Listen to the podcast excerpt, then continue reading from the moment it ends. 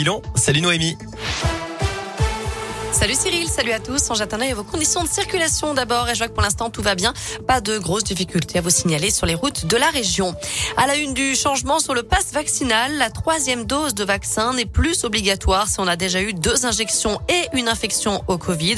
Un pass qui restera valide sans limite, c'est ce qu'a précisé Olivier Véran hier soir sur BFM TV. Le ministre de la Santé espère aussi qu'on pourra tomber le masque au printemps et arrêter le pass vaccinal cet été.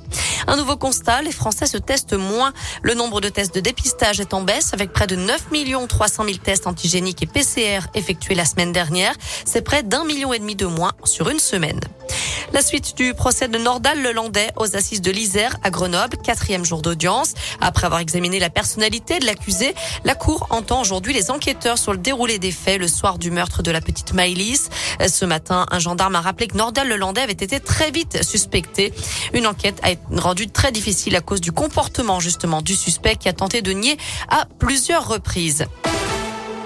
Elle avait perçu 80 000 euros de prime pour son départ à la retraite. L'ex-directrice du Conseil d'architecture, d'urbanisme et de l'environnement de l'Ain a été condamnée par la justice cette semaine. Sa prime versée en 2012-2013 n'avait pas été validée par le conseil d'administration de cet organisme, financé aux trois quarts par l'argent public.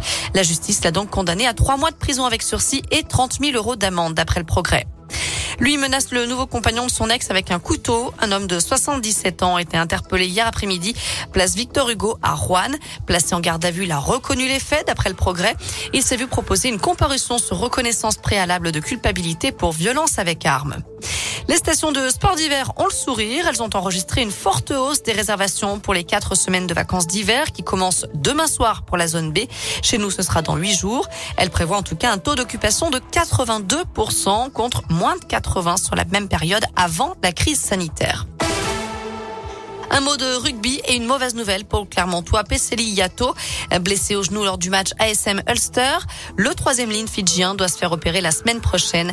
Une intervention qui pourrait bien mettre un terme à sa saison. Avis aux supporters de l'ASM, justement, toutes les places pour ASM Bordeaux achetées sur le site internet euh, seront remboursées. C'est ce qu'indique aujourd'hui le club clermontois. Après le report de la rencontre de championnat prévue dimanche soir, 9 cas de Covid dans l'effectif auvergnat. On termine par un détour à Pékin où les Jeux Olympiques se poursuivent. La Française Perrine Lafont s'est qualifiée ce midi en ski de boss.